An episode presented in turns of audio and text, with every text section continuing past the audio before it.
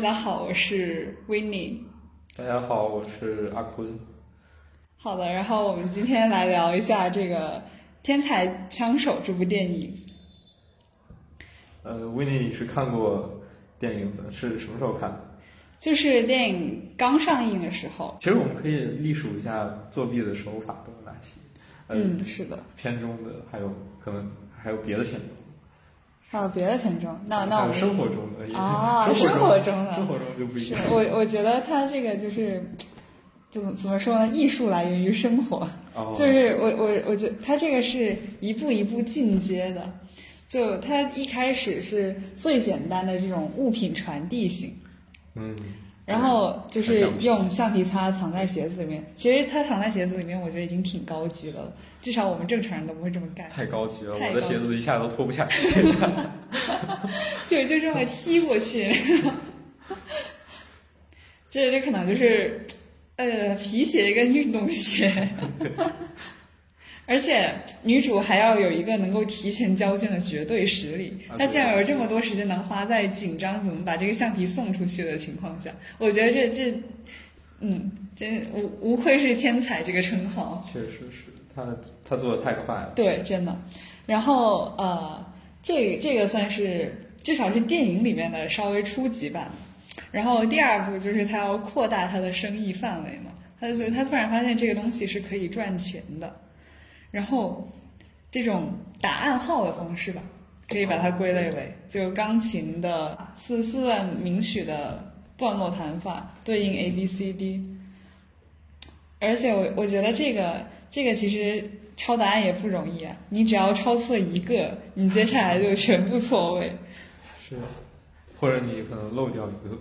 啊，漏，我觉得漏掉一个，如果你意识到自己漏掉的是哪一个，那还好。你要是你要是全部抄完以后，哎呀，明明有二十五道题，怎么这才有二十四个？你又不知道中间漏的是哪一道，那就绝望的崩溃。是的，所以所以还是至少你要有一些小聪明在那里面，你要有一些迅速的反应能力。嗯，对，答案号，对这个和第一个相比，就一下就可以可以一对多是的传了。而且我我觉得，就是当时答案号最厉害的那场戏，就是女主一场考试做了两套题啊，对。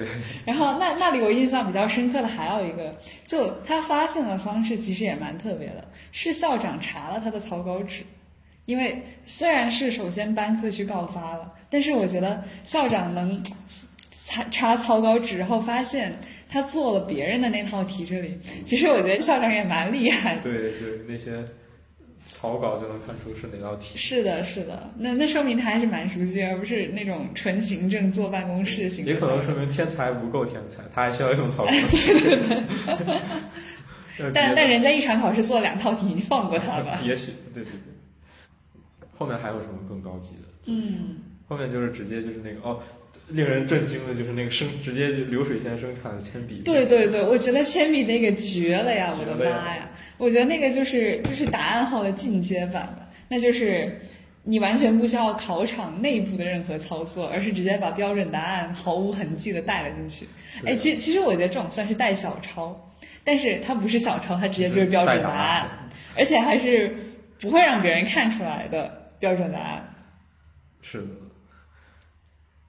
这个好像，甚至我想了好久，怎么怎么才能，就它的漏洞在哪都找不到，漏洞，你怎么才能查出来？是的，因为监考老师一般也不会注意你的铅笔，然后铅笔上出现的条码还有数字都很正常呀。对，太厉害了，太厉害了，这个是真的很。哎，所以改编自真实事件，就真实的情况，就他们用铅笔。哎，这这个好像没有具体报道，但是可能真实的情况，我觉得至少。是能够利用时差来作弊，我觉得这个应该大前提是一样的。他甚至还为利用时差安排一个启发性的那种柯南时刻。对对对对对，就有一个人在打国际电话。是的。然后其实其实最后一次小林还是返璞归真，利用了他的钢琴指法。对。其实我我觉得钢琴指法。它比 A B C D 还要更难记，它难道是把它在脑海里面串联成一段段音乐来记的吗？我觉得有，我甚至就当时那一段的时候，我就在期待着它，就是背景放出它边弹边弹出一段东西。但但确实就那一段就突然非常生硬的把他从考场上的椅子推推推推推推到了一架钢琴面前，然后他就开始弹。对，那那段就是有点神奇似的，是的，有点灵魂出窍似的。凡人面前使用魔法。是的，还是觉得他们只有选择题，真的好好神奇。而且他们做的题其实很简单。就镜头里面出现的那个，就是求一个什么，就是三个就是别人图嘛，然后求那个什么 C 病什么 A C 病 A 交 B 括号，就是人家也没有很高年级了。啊，对对对对，我昨天恶补了电影，所以我现在有一些小小的疑惑。来，嗯，比如说这个作弊的问题，嗯哼，嗯，就它里面会有很多作弊的手法，对吧？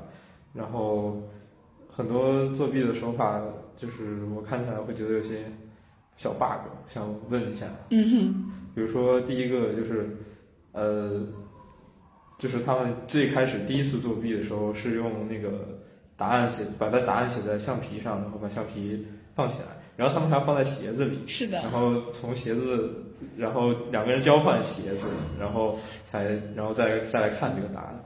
那我觉得就是呃，我就是你不要问我是怎么知道我我我我会这么想的。就嗯如果我要作弊的话，我就我就会直接写在那个橡皮上，然后把橡皮扔到扔过去就好。不得不问啊。但其其实我看的时候，我也有这个想法，但是我我会觉得，就是你你可能因为小林不是坐在前面嘛，然后那个 Grace 就是格蕾丝，她坐在他的后面，然后就变成你要这样子反手一下扔到他桌子上。那其实其实我觉得，首先一个。你的手从上面这样绕过去是非常显眼的，你反而搅动一下是不那么容易看到的。第二个就是比较容易营造紧张感，因为你手放过去一下完了，然后你脚踢过去，其实很容易踢歪。嗯，而且就假如说，嗯，你的手没放好，然后它掉下去了，这个时候你想补救就会非常明显。但是呢，你像小林那样，他是过去穿他的鞋子，顺便交卷，就非常自然。哦，原来是这样。那还有一些作弊的方式，比如说，呃，比如说那个弹钢琴，我觉得好好不明显，好不明显啊！就是对啊，所以这手这所以所以说，嗯，作弊也是需要智商，抄别人答案也是需要智商的。对，我觉得这个门槛甚至不比考试还低。而且就是他这个不是后面有人学不会嘛，然后事情就是从这里开始暴败露的。哦，对，光头仔，对对对，那个嗯，头发比较短，是的，哦，也是他，应该是是他是他引出了那个 bank 吧，是的，是的，是他带出了这个角色，是的，是的，对，一一下子就把 bank 这个人就是特别正直的那个、嗯那个形象带出来。直接把他带进这一连串的事情里面了。对，哦，另外我想就是我的最大一个感受就是他的情节设计真的非常的，就是有一股巧劲儿。就是比如说，就比如说刚才那个，就是那个那个学不会的人带出了 bank，然后嗯。一下就就很简单把 bank 的这个形象就塑造的非常的鲜明了。是，然后还有一个就是，他情节上有一个最大的那个转折点，就是呃，bank 突然就是就是那个被人打了。对对对，就是他们在演自己怎么被审讯的时候，然后嗯，那个那个那个人我忘了他叫什么，就那个富二代对富二代，我也忘记他叫什么名字了，就是富二代。就是他富二代，然后就无意中透露了 bank 被人打是他指使的，然后呃突然这就突然是一个剧情的转折，是的，就很巧，当时也是突然震惊了一下。然后对，而且而且我觉得当时透露那里就完全是非常自然的，就就你在审讯室里面，然后你就讲着讲着，而且你想想，就是这群嗯青少年吧，他们是完全没有那种反侦查的训练，然后这种富二代也是就平时大大咧咧的，就想说什么说什么，其实也很符合他的性格。嗯，他有一种就是非常巧妙的找到了一个题的解法，但是这种巧妙好像是你蒙出来的一个什么东西似的那种感觉，就好像你考试做题，然后有一个什么什么什么问题，然后就是你先猜出来的，然后又把它放上去。就是说，假如他没有说漏嘴，那这个 Frank 他可能就从此蒙在鼓里面，发现不了对呀、这种。我觉得，但但是他为了让这个剧情更有深度，他又必须要让他发现。嗯所以这也是一个我有一个发现小 bug 的地方，所以我觉得我还挺敏锐，哈哈。哈，确实，但但至少至少我觉得他好的一点就是他不会让你很觉得很违和，就他这么说话是挺符合他的人设的，就他对。他就是不是一个很心思缜密的人，就你从后面那个跨国作弊案他们做了最大的那一票也可以看出，就反而是这个他女朋友这格雷斯格雷斯。会更加冷静一点，在遇到事情的时候。嗯，我还比较感兴趣的是这里面就是家长和孩子之间那个那种关系的描述，就比如说那个小林和他的父亲之间的关系，我觉得好，呃，反正我我觉得不是很，就是在在我的体验里面好像不是很常见的样子。嗯，具体说说。嗯，比如说，嗯，他们就是可能介于，嗯，强迫式的那种家长和那种，呃，特别哦尊重孩子的那种家长之间，就是啊比较神奇的一个一个这难道不是东亚家庭的，简直是众人眼里的 stereotype 吗？我我觉得他可能就是那个叫什么虎爸和鹰爸的结合版。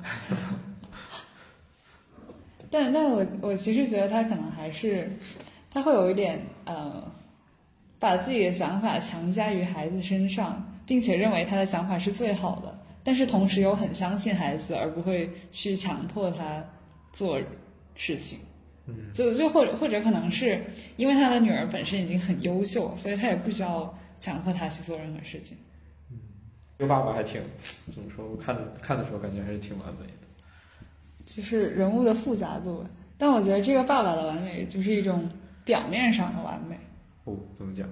嗯，就是说，其实你看他跟女儿的相处方式还是挺像朋友的，但是他们父女俩的对话再稍微进行的深入一点的时候，就整个就不太一样了。就是爸爸是稍微有一点那种话题终结者，就是说他以一个看似很轻松的方式堵回了女儿心里面的一些疑问。嗯，是这样。我我记得应该是就是小林弹钢琴，在在家里面突然开始练琴的那场戏里面，然后就是父女俩展开了一场对话，然后最后最后就是爸爸就觉得嗯，他心里面可能是想反正你听我的就对了，然后他就就是就结束了这个话题，就他没有直接表达出来，但是但是我觉得他是因为这个原因才很看似很轻松的结束了这个话题。啊，还有就是，呃，班克和林他们的，你觉得他们有爱情线吗？啊，其其实我我觉得是那种，就是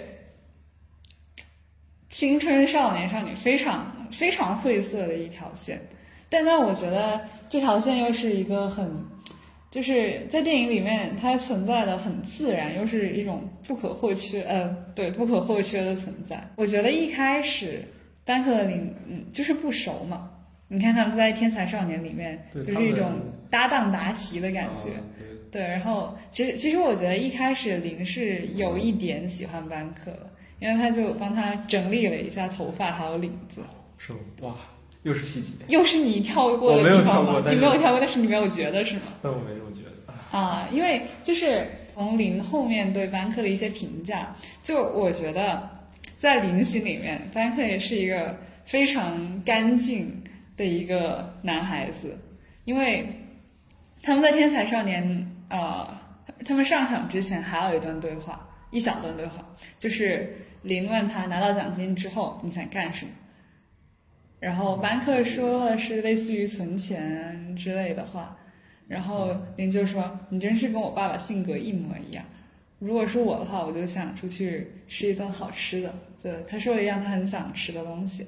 哦，对，对，然后然后那一段的话，其实其实我会觉得，他心他心里面应该是觉得，啊，这个这个男生就是，就是他他真的很干净很纯粹。啊非常复杂的一种心情，因为我觉得林本身是对金钱有一定概念和渴望的，就他会注意到他爸爸身上这些衬衣很久没有换，对然后就是他就说你你好歹换一件吧，然后他他会比较在意这些事情，所以所以我觉得嗯。就是就是班克在他心里面，就他又觉得这个男生啊，怎么怎么可以怎么可以这么纯粹？他一边又觉得怎么说，就是他知道自己没有办法做到，所以又有点嫉妒。包括后面他开始作弊，然后班克还一直维持着真正的好学生的形象的时候，就然后他不是他不是误解班克为了抢那个留学名额去举报他吗？他那个时候其实又很失望，就他觉得，嗯，就是亏我之前还觉得你是一个那么好的人，原来你也会干这种事情。哦，希望我没有过度解读。所以 你你你是怎么觉得的呢？我我呆住了，你讲的好多我都我 我没有没有，当时完全没有没有想到这些。啊，然后那那我接着说吧，就是因为小林她不是呃要帮那个格蕾丝和她男朋友作弊嘛，但是但是小林又记不住全部的答案，啊，对对对，所以他就必须要去邀请班克。但是班克一开始不是不愿意嘛，然后后来班克在嗯被富二代派人把他拎去垃圾场之后，然后他第二天错过了那个很重要的留学考试，对然后他就答应了。对，就是说加入进来，是的。然后当时小小林还不知道，还不知道这件事情是富二代干的。然后小林看就是看到班克过来加入，看过去的眼神就像是你装什么清高呀？最后还不是加入了。这这他一直是一种介于幸灾乐祸和觉得这个人很好的哦这两种反复横跳，就就是那种心里面挤了一袋酸梅汤的那种感觉。就是他他不希望这个世界上有有比他好这么多的人的存在，但是呢，一旦这样东西被破坏以后，他又会觉得很可惜。哦然后在在他真正知道破坏他的纯粹形象的这件这个根源竟然是自己，或者说跟自己有有一部分关系的时候，他是非常生气，他甚至不想去做这一单了。然后他找到班克的时候，班克就跟他说：“都已经这样了，为什么还不做呢？”然后他他那个时候就觉得，就是深刻的意识到班克真的已经变了。对，这个时候他应该也是比较绝望。就就真的就是百感交集，就很很愧疚。在我在我看的时候，我的想法就比较简单，我啊就觉得是两个两个学习比较好的人嘛，然后呃，就是互相可能他们不是被安排，还要竞争一个名额，是嗯嗯就这种感觉。然后他们可能就是惺惺相惜那种感觉，就是两个两个大侠，他们要 武功高强，惺惺相惺惜相惜，对。然后呃，但是我也感觉到，就是他有一个，就好像就好像林总是会早一步一样，就是他先先要作弊，然后班克跟着跟着带进来，然后他又不想后班克就又想了，对对对对，就就对，他们他们两个是一个很很神奇的一个错位没没在一个拍子上。是的，是的。可可能唯一在拍子上的就是他们在澳大利亚拍的那张照片吧。哦，对对对，那个时候真的那个太美好了。所以最后就是班克被抓的时候，林不是敲了一下门吗？嗯，对。然后他他进去看了一眼，是的，他他虽然最后最后说，我只是想我想问一下厕洗手间在哪里。就那个时候，你记得班克对他微微摇了一下头吗？嗯，啊、对，这就是这其实还是，嗯，就是有点那种，不要管我，你先跑。对对对对他的暗是的暗。示，我是这么理解的。其其实其实我觉得，呃，就片子里面这四个人，你基本上可以把他们分成两波嘛，就是富二代是一波，富人一波，穷学对学习好了但是穷的是一波。其其实我我觉得，我觉得真的就是就算是在中国，也是有很大的一部分对应性，有有很强的对应性。哦，就是那个，其实你要建四象限，就是穷富，然后学习好，学习不好。啊，对对对，第一象限和第三是的，是的。你记得之前藤校的那那些丑闻吗？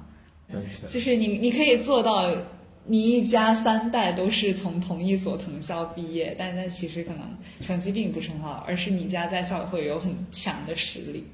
对，其实这种代际之间的。的一些资源累资源的累积还是很很值得关注。是的，而那那其实其实我觉得男女主就是小林和班克，他们就其实是资源累积的第一代。对，因为因为我觉得我觉得资源累积的第一代，你必须是有真本事的人。对，你后面可以靠之前累积的资源在作妖，就比如说格蕾丝和她的男朋友。我觉得他们两个就是，就算作弊的事情败露之后，就他们留学可能仍然不会受到很大的影响，或者说他们可以换一场考试，再换一堆人作弊，然后再考过去。你用钱雇聪明人这种事情是永远可以做到的。嗯，对对。所以他们其实不会受到什么太大影响。安克可以被学校开除，因为他没什么背景，但是小林和呃不是，但是格蕾斯和她男朋友。他们两个可以靠给学校捐钱，保住他们在学校的学位。对，哦，你这么说有道理。嗯，可能这种资源天生就带的资源和天生就带的脑力，其实也是可以对等。嗯，但是就可能可能班克对于学校来说，他身上的价值已经开发光了。毕竟聪明人没了一个，你还是会再有。对，但是他本身已经有，嗯，但是但是有钱人就有点得罪不起的那种感觉。还有一个问题就是说，有钱人你得罪了一个之后，然后其他的有钱的家长他可能会觉得，我给你我给学校捐这么多钱，你竟然还要把我的孩子开除了，那我还给你捐钱干什么？但是呢，聪明人而且是那种家里条件不是很好。但是学习成绩超级好的学生，就他非常需要靠走这种私立学校路线，去达到一个他想出国去的学校。就比如说小林和班克，就他不上这个学校，他就没法出国了。嗯。然后那那其他的聪明孩子也是一样，就就是就是买方市场和卖方市场，就决定权不在小林和班克的手里。在这件事情上，就他们他们可以选择的不是很多。就是不是经常说知识改变命运吗？我之前几天听到一个，听到谁的访谈？听到贾樟柯的访谈。他说当时他上课的时候，老师问他，呃，怎么写一个剧本，然后呃说让你的主人公改变一个主人公的命运，然后他就可能半开玩笑说知识改变命运啊，然后可能老师就会说，那你那个。就是这样，肯定要用故事说话嘛，所以他就说你，那你就可以让你的呃人去，那你的角色去上学，然后去或者是去出国留学，这样的话就可以用知识改变命运。就好像我们呃亚洲的这些国家，他们就是呃我们的印象里就是这样，就好像知识改变命运，然后出国可能是一条。出国也出国甚至是知识改变命运的上层上层选择。对上，就是就是考入名校之后的一个显示你更深层次的一种厉害的标志。这完全是就是有些，比如说泰国、中中国啊，也不太合适。但是就是呃，可能这这是因为国内就是教育资源的，就是短缺，或者是或者是某些方面的质量不高。但也不，我觉得也不完全是这样。对，但我我觉得，我觉得可能“出国”这个词它本身带了一点这种镀金的色彩，就或者说人们主观意识里面就觉得，啊，出国好像很厉害这样的。就大部分人有的是一个就是很概念化的模糊的印象，然后然后出国这个是一个能够代表很多印象的集合体。但是比较比较有意思的是，电影好像呈现给我们的是知识好像并没有改变命运。就他们虽然是天才，但是改变命运就是知识到改变命运之间，它需要有一个途径，就是好像这个社会或者这个呃这国家的情况，这个教育的现状没有办法给他们提供这样一种途径，就是把他们的知识、把他们的天才，然后真正变成他们想要的命运，就是没有一种正规的途径，或者这种正规的途径被其他一些什么东西剥夺。班克其实感觉有点像搞那种打算，他最后可能是有点像打算搞那种搞职业了。哦，对对对，确实确实有点就是职职业职业作弊师。电影想表达的很重要的一点就是你刚刚说的这个，这个国家的聪明人，啊、一部分是像班克这种就是一心只读圣贤书的，就他本来也是可以安安稳稳的升学的，他肯定可以考到一个很好的学校。但是像小林这样的聪明人，他就发现了一些端倪，而他对此感到非常的不忿。就你有看到择校费的那一段吗？嗯，嗯，除就是除了正常的学费以外，还有一个名为择校费啊、嗯，实际上只是想学校想多收钱的这样一个东西。那那我觉得就是就是嗯，在高中的一个阶段，你突然很深刻的发现这个社会的一些呃暗箱操作手段吧。发现一些真实的东西。嗯，或或者说，我觉得，我觉得小林，嗯，就可以这样理解，就小林一开始觉得他的聪明才智是一样可以被交换的东西，就是我用我聪聪明才智，相其实相当于有点是这所私立学校有点想求着他进来，嗯因为私立学校也很需要出成绩嘛，就是你求我进来，那我需要你给我在学费上做出一些减免。但是现在他觉得他的这个交换被欺骗了，这样就是他这个这个交换还有一些藏在底下的他并不知道的部分，然后他现在发现了，他觉得这是一场不公平的交易。嗯，可能和他本身的那个观念有冲突。对，嗯，这其其实想想很有趣。你觉得班克他是本身就知道这个择校费呢，还是他一直没有发现？就是假如他一直没有发现，但是突然知道了以后，就我觉得他跟小林可能会做出不一样的选择。我啊，这个没有没有拍到吗？啊，这这这确实没有拍到，没有拍到，就是就是我只我只突然想起来跟你讨论一下。又跳。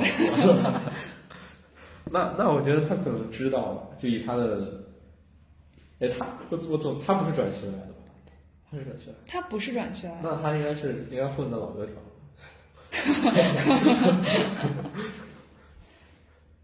就是如果他妈如果班克的妈妈藏的比较好的话，他可能一直没有发现。哇哦！但是如果如果你说班克发现了，但是忍着，我觉得也也也合符合他的人设，嗯，因为我我我觉得班克就是看起来确实要比小林要纯良一点，对，就是就是班克他是那种不在沉默中爆发，就在沉默中灭亡的那种类型。就就是你真的要激到一定程度了，才能点爆，就是 trigger 到他的那个点。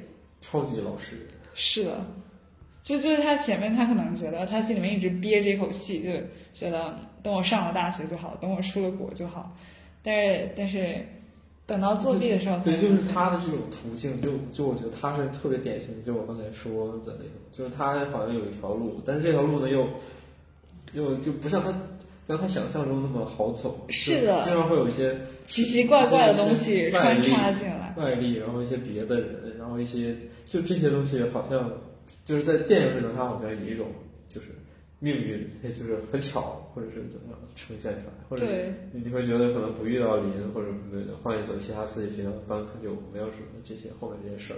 但是可能既然它表现出来了，就是存在，就是你好像没法避免这种是的，各种乱七八糟的东西因素，然后把你原来看起来很坦荡，然后你又先先走好路，突然就一下子就没有了。是的。就，很快啊，就就突然前一天晚上被人暴揍一顿，然后扔在垃圾，第二天早上就垃圾场，然后自己的一切前途都毁掉了，就电影只是以一种比较夸张的手法，因为它它首先它要用这种惊险的作弊来抓人眼球嘛，另外它本它剧情也要够抓嘛，所以你就会感觉啊，这些事情怎么都这么巧呀？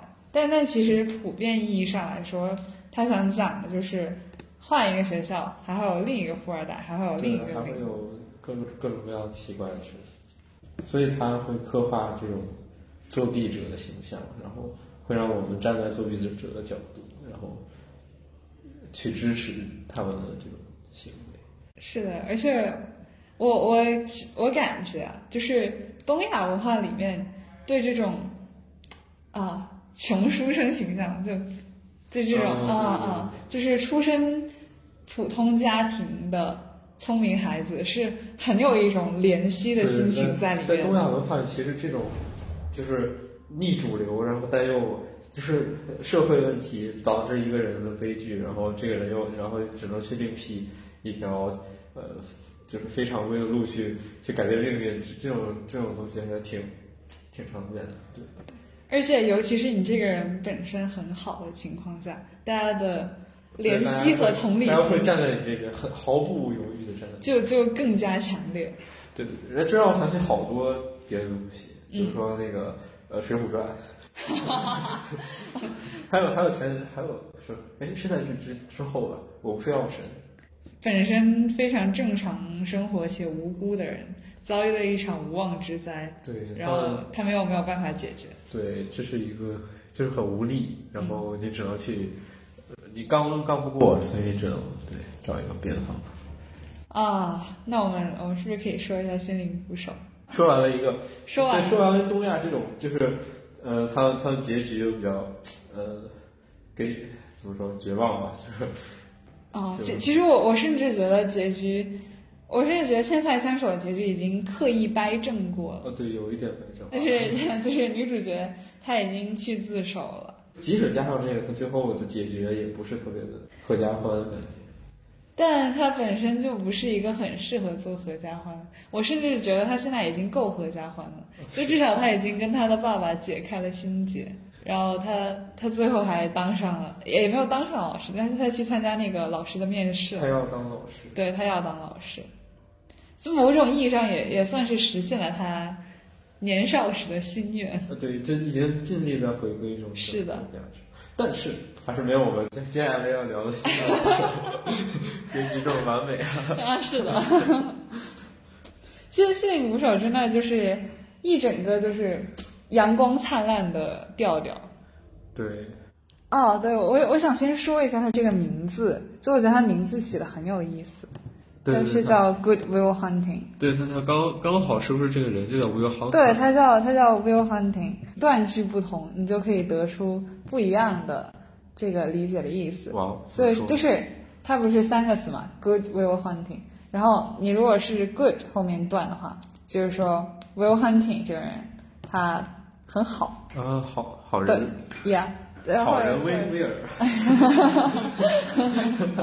呃，就是至少他经过这个电影里面的一系列经历，他最后对，成为了一个好人。呃也过上了比较好的生活。然后 goodwill 后面断，然后是 hunting，就因为 will 的话，它本身有一个就这种呃理想想法的意思，就是你记得什么 I'm willing to do something，就这种 will。然后 hunting 它是捕猎获猎嘛，就是这这个其实。对，这个其实才就是这是心灵捕手的译法，就心灵捕手是取了这种断法来译的。对，就是所以他他还意译了一下，就是说这种呃，他他心里面是想变好的，然后他的这种想法其实是被这个叫桑恩的心理学家给捕捉到了。叫什么？桑恩桑恩 是的，神奇桑桑恩是那个很很温柔很好的那个心理学家。心理学对心理学教授，他算是 hunt goodwill 的这个 hunter 译者，他是用了这种译法。嗯，我觉得很很巧，对。我觉得他给这个人物起名字就有有这方面的考虑。然后讲一下情节，Will Hunting，他是在这个麻省当清洁工。然后呢，有一次，一个叫兰博的数学教授，他在课上给学生们留了一道题，思考题。然后他说，如果谁把这道题解出来了，就会有奖励。那他把这道题留在了。教室外面一块黑板上，数学系的学生们都没有做出来。但是呢，这个威尔他在有一次清洁完的时候，他就路过那道黑板，他把这道题解了出来。当时还没有没有人看到他解出这道题，就他解完就走了，就留在那儿。后面啊，大家就发现哇，竟然有人解出来了，这是谁？这是谁？然后下一次，下一次这个兰博他又留了一道题。然后威尔姐的时候，应该就是被兰博抓到了。对。然后兰博一开始还以为他在上面是乱涂乱画。我记得这个题是什么？团队两年才做出来的超难题。啊！但是我我忘记是第一道题还是第二道题了。就我在豆瓣上面看到评论说，就那那其实是哦，也不一定是豆瓣，就就可能是主角团队后面自己说的。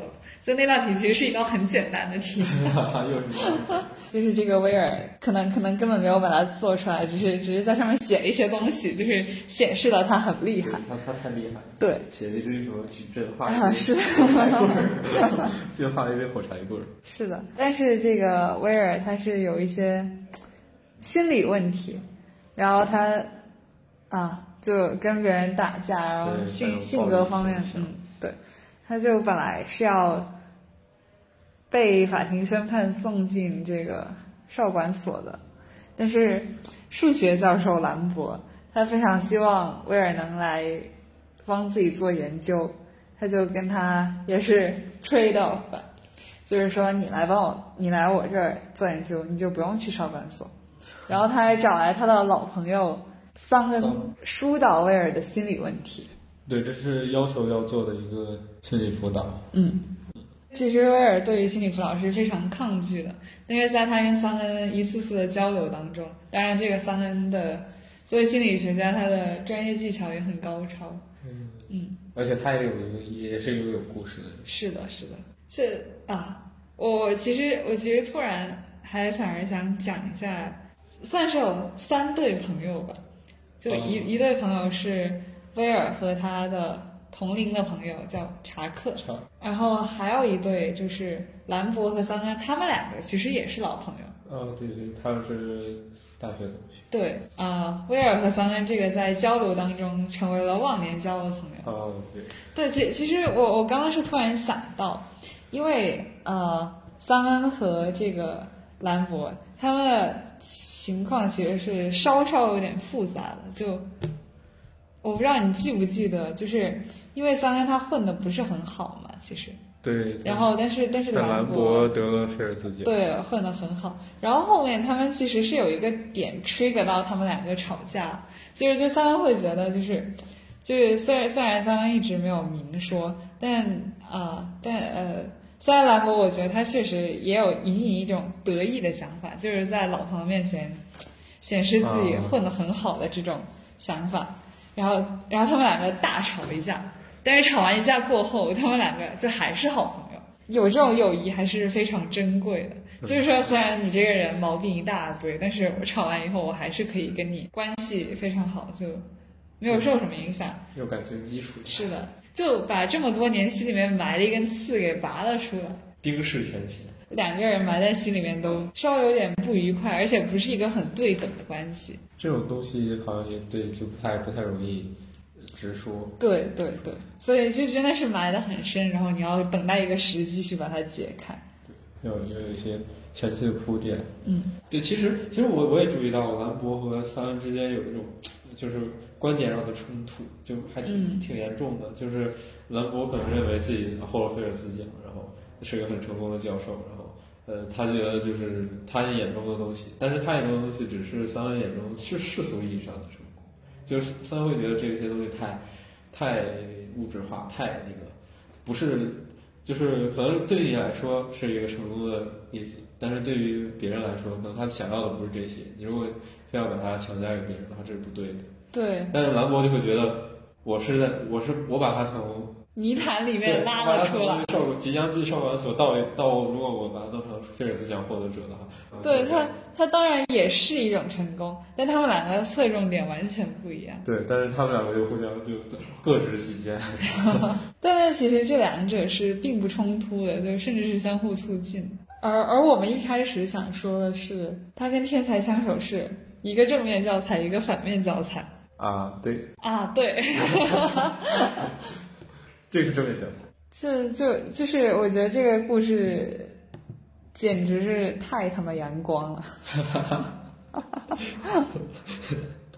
就就甚至是就是你从你从威尔跟桑恩第一次见面开始，你就知道这两个人后面会成为很好的朋友，啊，对，因为你知道电影的走向一定是这样的。对他们会有那种然后，然后在威尔和他女朋友吵架分手的时候，你就知道他后面一定会找回他的，因为这部电影必须这么拍。哎，看二十多岁的人写剧本和和和正和中年人写剧本，对，还是不一样的。但是有些片子，你就算知道它的剧情走向，你不同的人拍出来，感觉还是非常不一样。对他就是你，你就是知道，你还是觉得很好看。对他的剧情没有赢在赢赢多少嘛，但是他真的剧本写的太好，那最后就是一个很很圆满的对非结局常好的结局，对，嗯就无论是是情感上还是事业上，都得救了，这完全是跟自己和解。突然之间就豁然开朗，而且还收获了一段非常珍贵而美好的友情。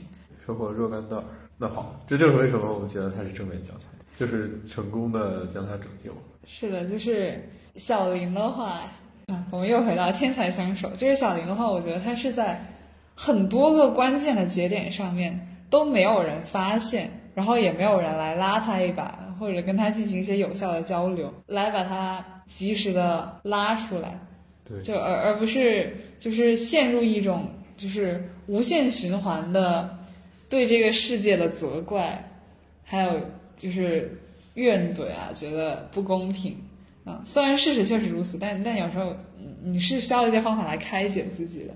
但但他的话就就是没有人来做这件事情，就是越陷越深，并且希望凭借自己的一己之力来对抗这个不公平的体制。对，始终没有一个拯救者的形象来出现。对，对，因为因为两两者其实对抗的东西并不一样，嗯，就是一个是要对抗整个社会现实，还有整个是的整，个是的，已经是历史原因或者是积累到现在这种财富的差异这种东对西。另一个只是要对抗自己内心是而且《心灵捕手》里面是这个矛盾太具体到人了，就你你换一个人，你都不会有这样的事情。嗯解决的东西，就是就是面对的东西不一样。嗯，小林的话只能说是最后自救，对，只能这种只能自个儿出现自个儿，然后然后像班克的话，哎，班克简直，简直太心疼了。嗯，而且他那个演员长得也特别让人心疼。啊，对，我记得当时就是刚上映的那段时间，就好多人都很粉这个班克的演员，哦，就觉得哇，怎么可以长得这么乖，这么好看？太太太正了，太正了。是的，太正了。我我一直一直比较比较比较在意电影里的拯救者。问你一个问题，就是有一个人他呃，由于可能经个人个人经历，或者他呃，或者他可能就是个人经历，嗯就也包括就是外力内因，然后他导致他自己呃，就是想不开，然后。他可能成为一种问题少年，或者问题中年人，或者问题老年人，都 都都都都会这样。对，就是你看到一个对他有问题，然后他就是你看到他就是比较痛苦的一个状态，然后你不是心理学家，或者你你是心理学家，就是你要怎么去拯救他？就是你要怎么把他从这个爬就是拉出来？这就是一个挺值得的，或者他怎么自己自己把自己拉出来？嗯，其实我我觉得现在来说，或者说正常生活当中，绝大部分情况都是自己把自己拉出来，是吗？人呐就得自个儿成全自个儿啊。真理，发现真理了。呃，你的好朋友可能会，他可能确实在某些程度上非常了解你，但是就有些坎儿确实是只能自己跨过去的。就是你可能会有很强大的朋友辅助，但想通这一步还是得自己来。啊，我我关心拯救话题，就是就是看一个人怎么去拯救另一个人，会特别啊触动，能看到人人心深处的一些东西。啊，就是这种互相对对对，的很美好的情感。对对对，这种难以言说的这种感觉，嗯特别特别迷人。嗯，对，那那我就分享吧，就比如说《心灵捕手》，它里面就是就是两个人可能就是如果你想要拯救他，然后或者是呃怎么样，就是你必须得做到要，就是你必须要做到和他站在他角度想，或者是对你必须要做到，好像必须要做到呃，就产生这种情感共鸣，然后才能带人带他，或者是才能两个人互相这样。对，说到两个人互相就就是就是就是就是说这种情感共共鸣还是很很难达到的。然后如果他缺乏一种共同的经历的话，就是情感共鸣是非常困难的。然后这种感同身受呢，也几乎是一个伪命题。对，其实感同身受是非常难的。我我觉得，如果能做到，你不要把自己放在一个凌驾于他人之上的地位，就已经很难得了。对，所以所以好像就是我我领悟的一个一个一个道理，就是你好像需要让他自己拯救自己，啊、然后让他自己拯救自己的方式就是让他来拯救你，就是呃几乎所有的就是就是我我个人总结看看这一个规律，就是几乎所有这种关于你看到一个人拯救了另一个人，其实都是互相拯救。就几乎不存在说一个人没问题，然后另一个人有问题，嗯。然后去拯救他，成功了，那这个人好厉害，不不存在这种东西，就是几乎都是一个互相的过程。对，就比如说这里面的桑恩和对，对对，他们都是，就是你要先让他走到你心里，是然后你看到他看到你的问题，然后他去拯救你的过程中，他会发现自己对还有别的可能性，对这样子。然后比如说那个闻香识女人，嗯就是一老一少互相嗯互，相拯救。对对对，Colonel 和那个，然后还有就是，我还想到那个福尔摩斯，这神探夏洛克，啊，神探夏洛克啊，就是就他说的特别特别直白。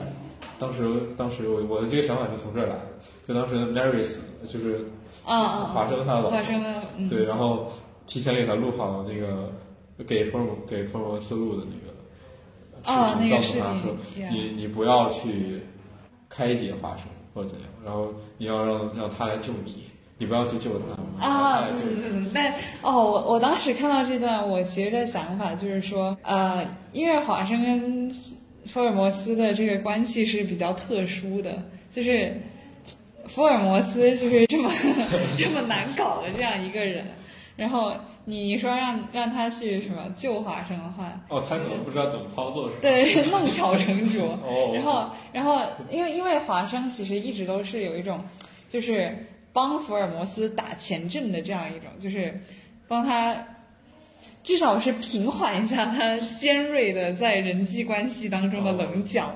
然后，嗯，就是而且而且华生其实心里面肯定也是放不下夏洛克的。嗯，你你要让他意识到，还有一个这么需要他的人的存在。对对对而你们两个曾经是这么好的朋友，对对对，这可能就是底层原理，应该差不多了。应该是。那那我们这一期我还我就还要致致歉，我的我的鼻音实在是太太严重，对不起大家。没关系，那我们这一期就录到这里了，好的，拜拜。拜拜。